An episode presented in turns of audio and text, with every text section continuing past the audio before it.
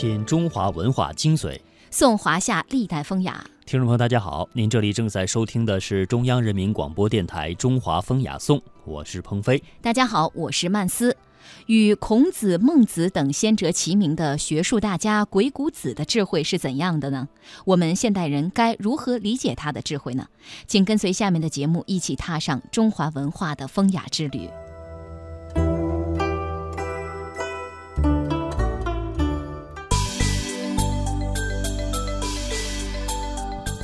讲中华文化精髓，到华夏文明内涵，分析历史与现实的源流传承，洞悉哲理背后的人生。中华风雅颂，国学讲堂。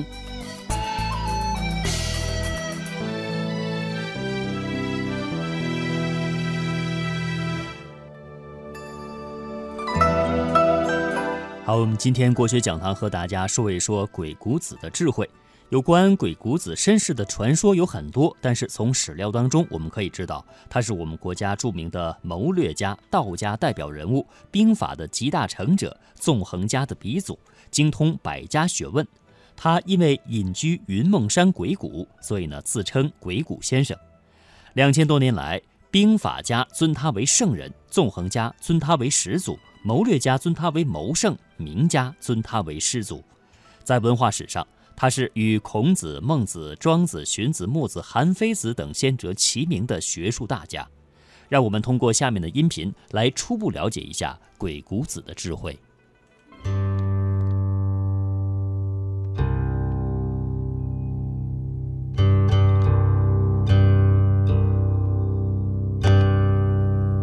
中国历史上，诸子风起，百家争鸣，你中有我，我中有你的先秦时代，就像宇宙大爆炸一般，在黑暗中催生出太多璀璨的星辰。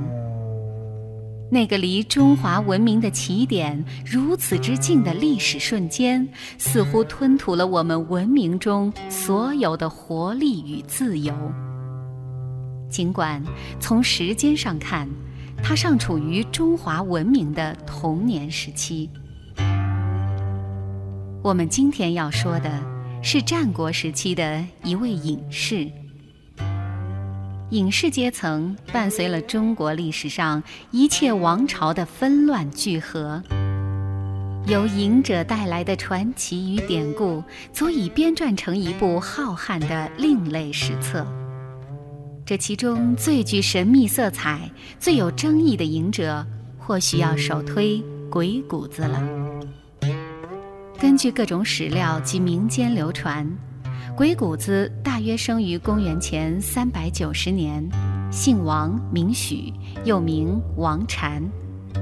世人因为他常进入云梦山采药修道，又隐居于清溪之鬼谷，所以称之为鬼谷先生。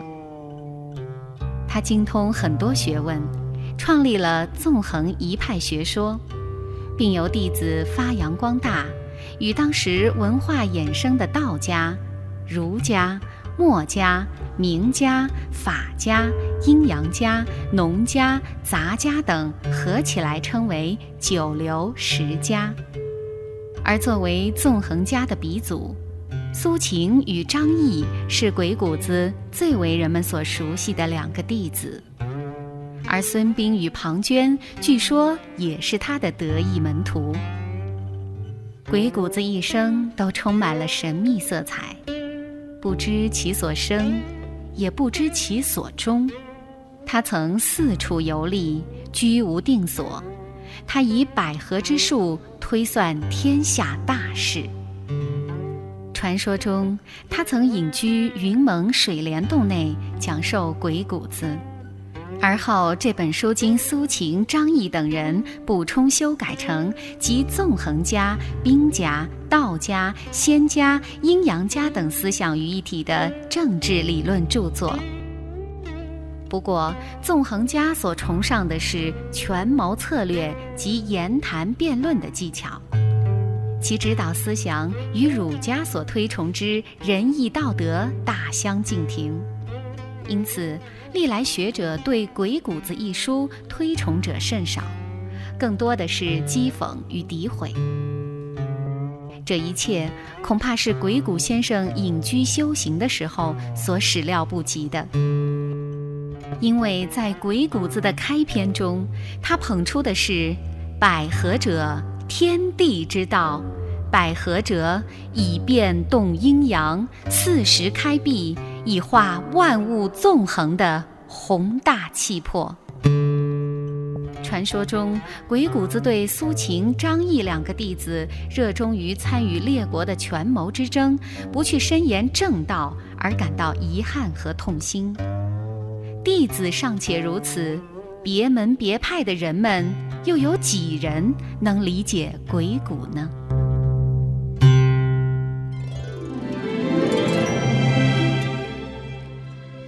如今，很多朋友也爱翻翻《鬼谷子》这本书。想从中了解一些谋略的智慧，这种书又名叫做《百合策》，据传是由鬼谷先生后学者根据先生言论整理而成。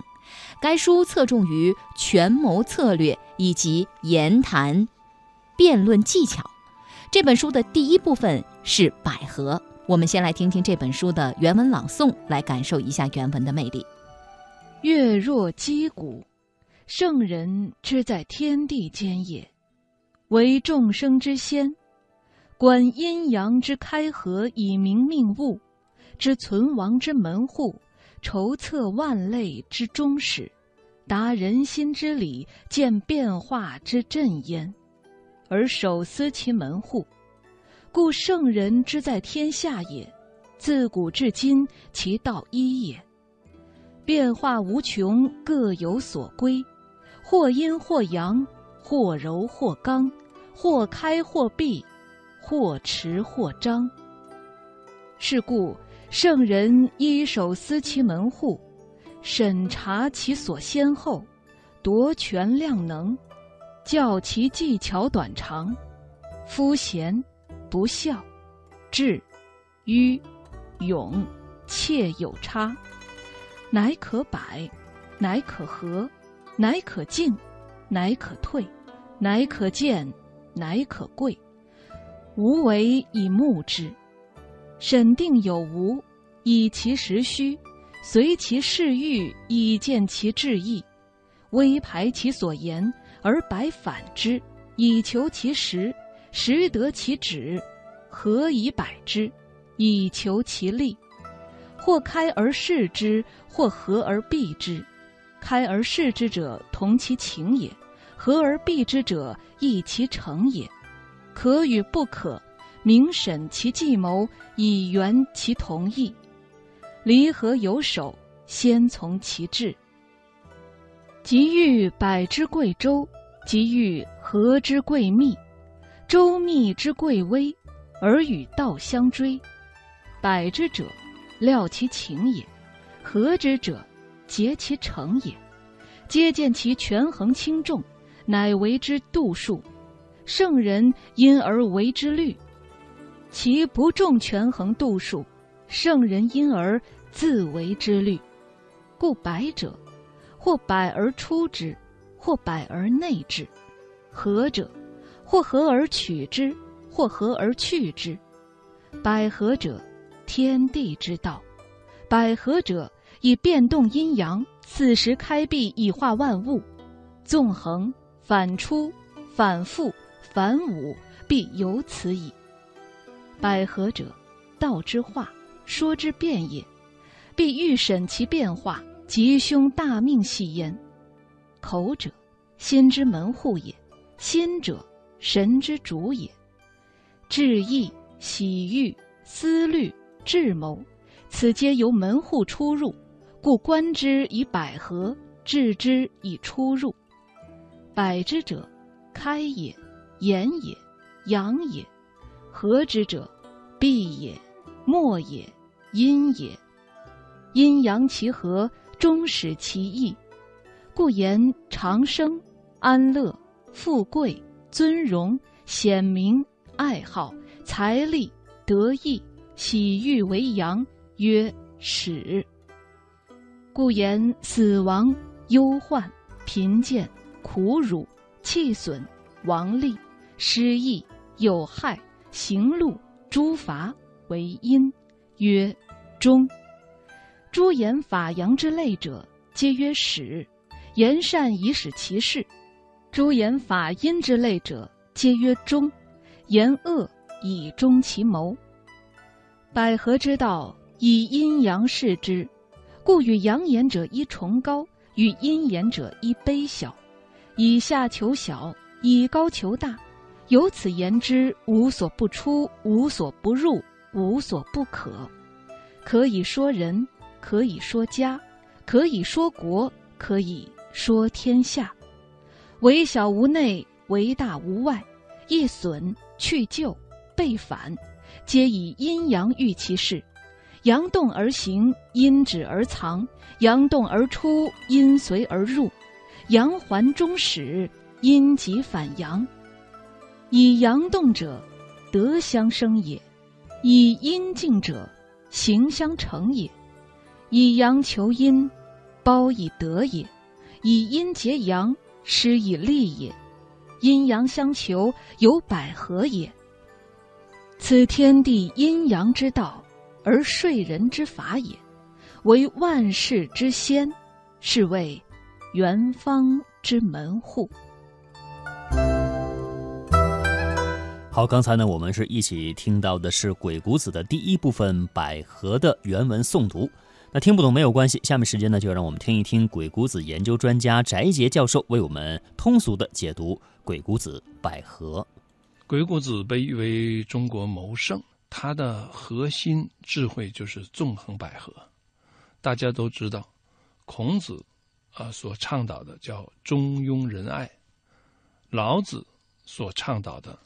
叫做无为而治，墨子所倡导的叫兼爱非攻，而鬼谷子所倡导的就叫纵横捭阖。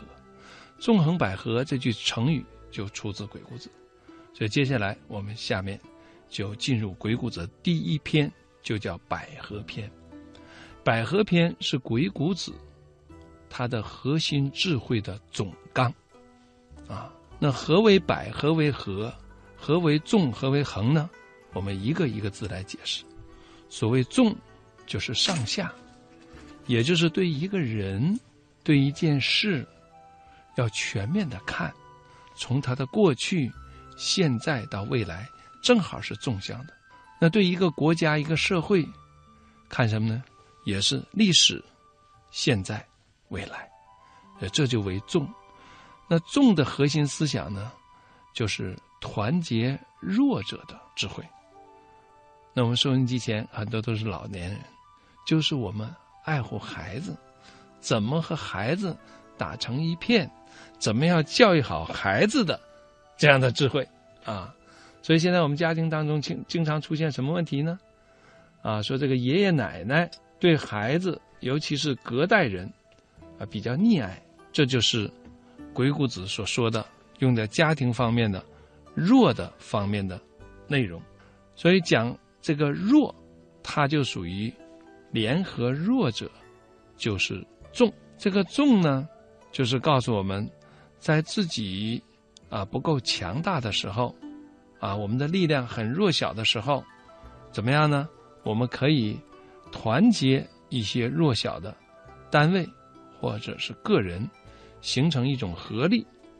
这种合力呢，可以与强者抗衡，或者是相持，以此以此来保护自己或战胜对手。所谓这个战胜对手呢，呃，因为鬼谷子那个年代是战国年代，所以他用了很多军事的术语。这个呢，我们不用这个军事的术语，就是什么呢？解决问题，说服对方，解决问题，就是在自己能力不够的时候，怎么样呢？团结多的。弱者，我们经常说的“团结起来力量大，众人拾柴火焰高”，其实就是这个道理，就告诉我们要团结周围的或者家庭当中的更多的人。你团结的越多，那么你的力量就会与之，啊，就会与之增大。那么在自己已经强大了，这个地位非常显赫的时候，这个时候怎么样呢？也不要瞧不起。和看不起那些弱小的，啊，也要团结他们。这样一团结他们有什么好处呢？你真正的成为了领袖，真正成为了领头羊，使大家都跟随你，都听从你的指挥，啊，这不更好吗？避免什么情况呢？墙倒众人推。大家都知道，你力量再强，我们经常说叫“好虎架不住群狼”，就是这个道理。就是说，你老虎再厉害，啊，一群狼来了，那你显然就不行了，啊，这就叫做合纵，啊，这就叫做合纵。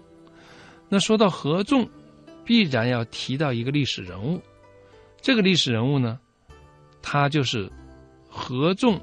之父的苏秦，为什么称他为合纵之父呢？因为合纵这种谋略和智慧是他最早实现并且获得成功的。那么这个人不是别人，正是鬼谷子的弟子苏秦。苏秦的故事呢，可能大家都知道一些。那么我再简单给大家讲一讲，苏秦在他年轻的时候，在鬼谷子那里啊学过徒。啊，经过三年的学习之后，啊，觉得自己羽翼丰满了，然后呢，啊，就到了秦国，因为当时秦国最强啊，就像我们现在年轻人考工作一样，都想去国家的政府机关，都要考公务员一样。苏秦那个时候也是要当公务员，所以曾经十次上书秦惠王。用我们现在话说呢，就是啊，递这个什么呢？自我介绍。递给秦惠王，秦惠王一看，年龄、经历各个方面都不行，所以十次给拒绝。但是苏秦这个人，他没有因为秦惠王拒绝他抱怨，而是怎么样反省自己，说是因为自己的能力不够，水平不够，并不是国家不要我，于是怎么样发奋努力，认真学习，啊。学习到什么程度呢？像《三字经》所讲的那样，“头悬梁，锥刺股”。《三字经》大家都会背，“头悬梁，锥刺股”。但是我问了好多人，“头悬梁，锥刺股”究竟是谁？有的人知道，有的人不知道。在这里我说一下，“头悬梁”是孙敬，他是晋朝的一位大文人，他为了勉励自己学习，怕自己困倦。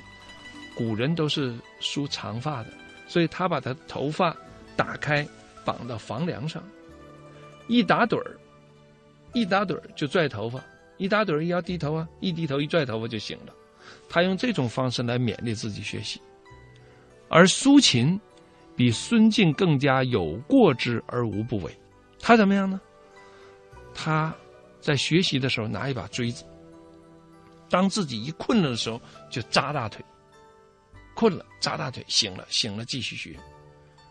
那古书上记载，血都流到地面上了，可见不知扎了多少锥子。所以这就是头悬梁，锥刺股的来历。记住，锥刺股就是苏秦。于是他用这种刻苦学习的精神，练就了一副本领。什么本领呢？叫走马观碑。走马观碑，骑着马。这马在走，咔哒咔，咔哒咔，咔哒咔，咔哒咔，前面有个碑，那碑上写的是什么？可能前面写的是北京市，那谁都能背下来。不是，是后面的碑文。北京市从何年开始？然后经历了几百年，有什么明朝、清朝，一直到现在如何如何，多少人口，多大面积，等等等等。一般的碑文后面至少有几千字。甚至还有上万字，他练的这个功夫到什么程度？走马观碑，骑着马走过去之后，把后面成千上万字的碑文，回到家里背诵默写下来。因为那时候没有照相机，我们这照下来回家再没有，所以眼睛就练就了照相机的这种功能。这不是常人克服一般的困难所能达到的。练就这样的奇功，大家说了不得了吧？不对，是什么？走马观碑不是骑着马走。古代汉语、先秦汉语，啊，先秦之前的汉语“走”是跑的意思，是跑马观碑，什么意思？啪，一鞭子下这马，咔哒咔咔哒咔哒咔哒，哗，旋风一般，闪电而过，回去把这成千上万字碑文背诵下来。这种学习精神，为什么《三字经》在学习刻苦这方面用了苏秦的案例？就是这样，练就这样一番功夫之后，口才练好了，智慧练好了，思维练好了，记忆力练好了，等等。这个时候，他一想，秦国不要我，我就到其他的六个国家。学历史都知道，到战国后期剩下七个强国，叫秦、楚、燕、齐、韩、赵、魏。当时秦国最强，那六个国家相位相对来说弱小一些。所以秦国不要啊，怎么办呢？他就到其他六个国家，就是楚、燕、齐、韩、赵、魏，到这六个国家干嘛？游说，说你们现在很弱，如果你们不团结起来，没有合作形成联盟的话，那么秦国要想吃掉任何一个国家是轻而易举。这些国家的国王当然是诸侯国啊。国王一听，哎呀，这个道理对呀！我们现在弱小，打不过秦国，那秦国一把我们吞掉了怎么办呢？那我们联合起来，力量就大了。于是这六个国家就联建立了联盟，叫做合纵。其实这个联盟就相当于什么？相当于联合国。啊，有人说了，联合国这种形式是美国人发明的。啊，一九四零年四月二十号，实际要从历史上说，联合国这种啊国际组织是中国人发明的，第一任秘书长就是苏秦。为什么呢？因为当时六个国家经过他这一番的劝说，都认为说苏秦只有你有这个能力掌握相印，相国相当于现在的总理，也就是说，这六个国家的总理。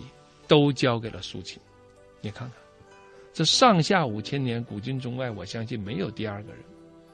咱们有没有听说，美国总理兼英国总理，英国总理兼马耳他总理，马耳他总理兼马达加斯加总理，马达加斯加总理兼马来西亚总理，有吗？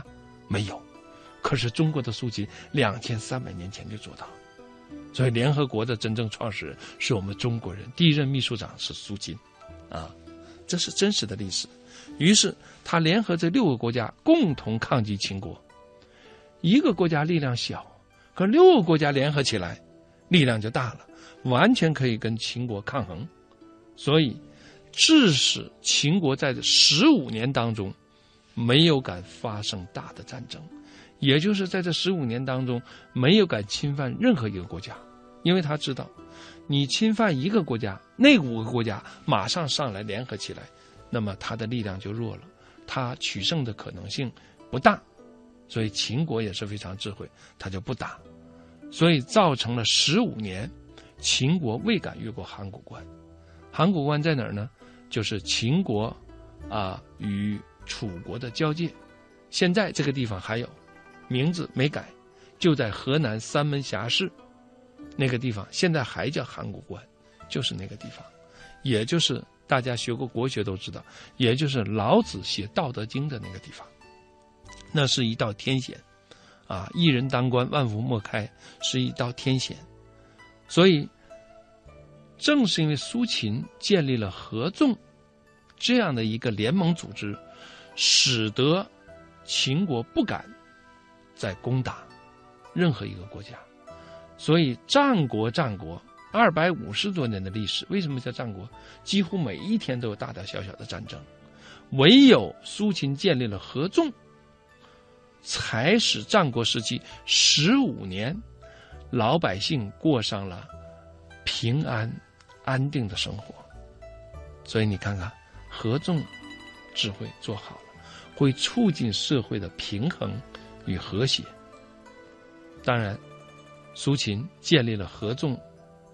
啊，联盟之后名气太大了，大家想想，当时中国七个国家，六个国家总理都是他说了算。你说这名气大不大？所以，中国有句俗话叫做“树大招风，风撼树；人为名高，名丧人”。所以有人就妒忌苏秦，啊，敌国派了间谍，趁着苏秦不注意，刺，一刀，带毒的尖刀，扎进了他的小腹。所以苏秦是遇害身亡。所以讲遇刺，那苏秦遇刺比李根遇刺啊，那早的很多，早两千多年。但是苏秦这次遇刺之后。他死了，最后还把刺杀他的刺客和这一个团体一网打尽，最后报下这血海深仇。那预知苏秦怎么样运用鬼谷智慧，身后能够报仇？我们都知道，人死了就没法报仇了。他死了之后还能报仇？预知用什么方法，用什么智慧呢？我们在第二篇当中再给大家做介绍。这我们讲的是“重”，第二个字讲“横”，连横，横横呢，就是团结强者的智慧。刚才是团结弱者，这个是团结强者的智慧。所以鬼谷子的智慧就是辩证法，一强一弱。那么横呢，就是在自己还不够强大的时候。找一个强大的伙伴作为靠山，大树底下好乘凉，借力使力壮大自己。我弱，可是我找一个强者，那我不就强了吗？哎，就是这样的道理。这是在自己不强大的时候，那自己强大的时候，再找一个强大的伙伴联合，你不就强强联合，强上加强，不是更好了吗？对了，鬼谷子的这个横，就是团结强者的智慧。所以叫做连横，啊，连横就是联合强者。那么说到连横，又得提一个人，还是鬼谷子的另外一位得意的门生，被称之为连横之父。他的名字叫做张仪，也是大家所熟知的这个人物。张仪论年龄排位，他排在苏秦后面，他是苏秦的师弟。苏秦是他的师兄。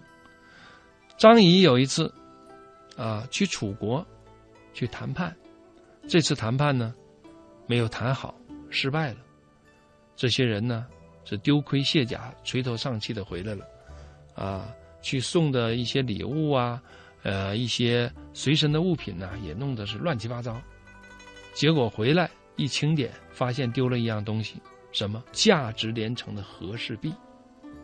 啊，大家都知道，完璧归赵，哎，就是这个璧，丢了，丢了，这些人就排查呀，说这谁拿去了呢？这一排查，除了达官贵人、富家子弟之外，就一个张仪是穷苦出身，一想人贫志短，马瘦毛长，一定是张仪偷走了，所以就把张仪抓来了，噼里啪噼里啪好一顿打。可是张仪没拿呀。说没拿，那怎么办？再再找一找吧。结果继续认真的找，结果这一找找到了，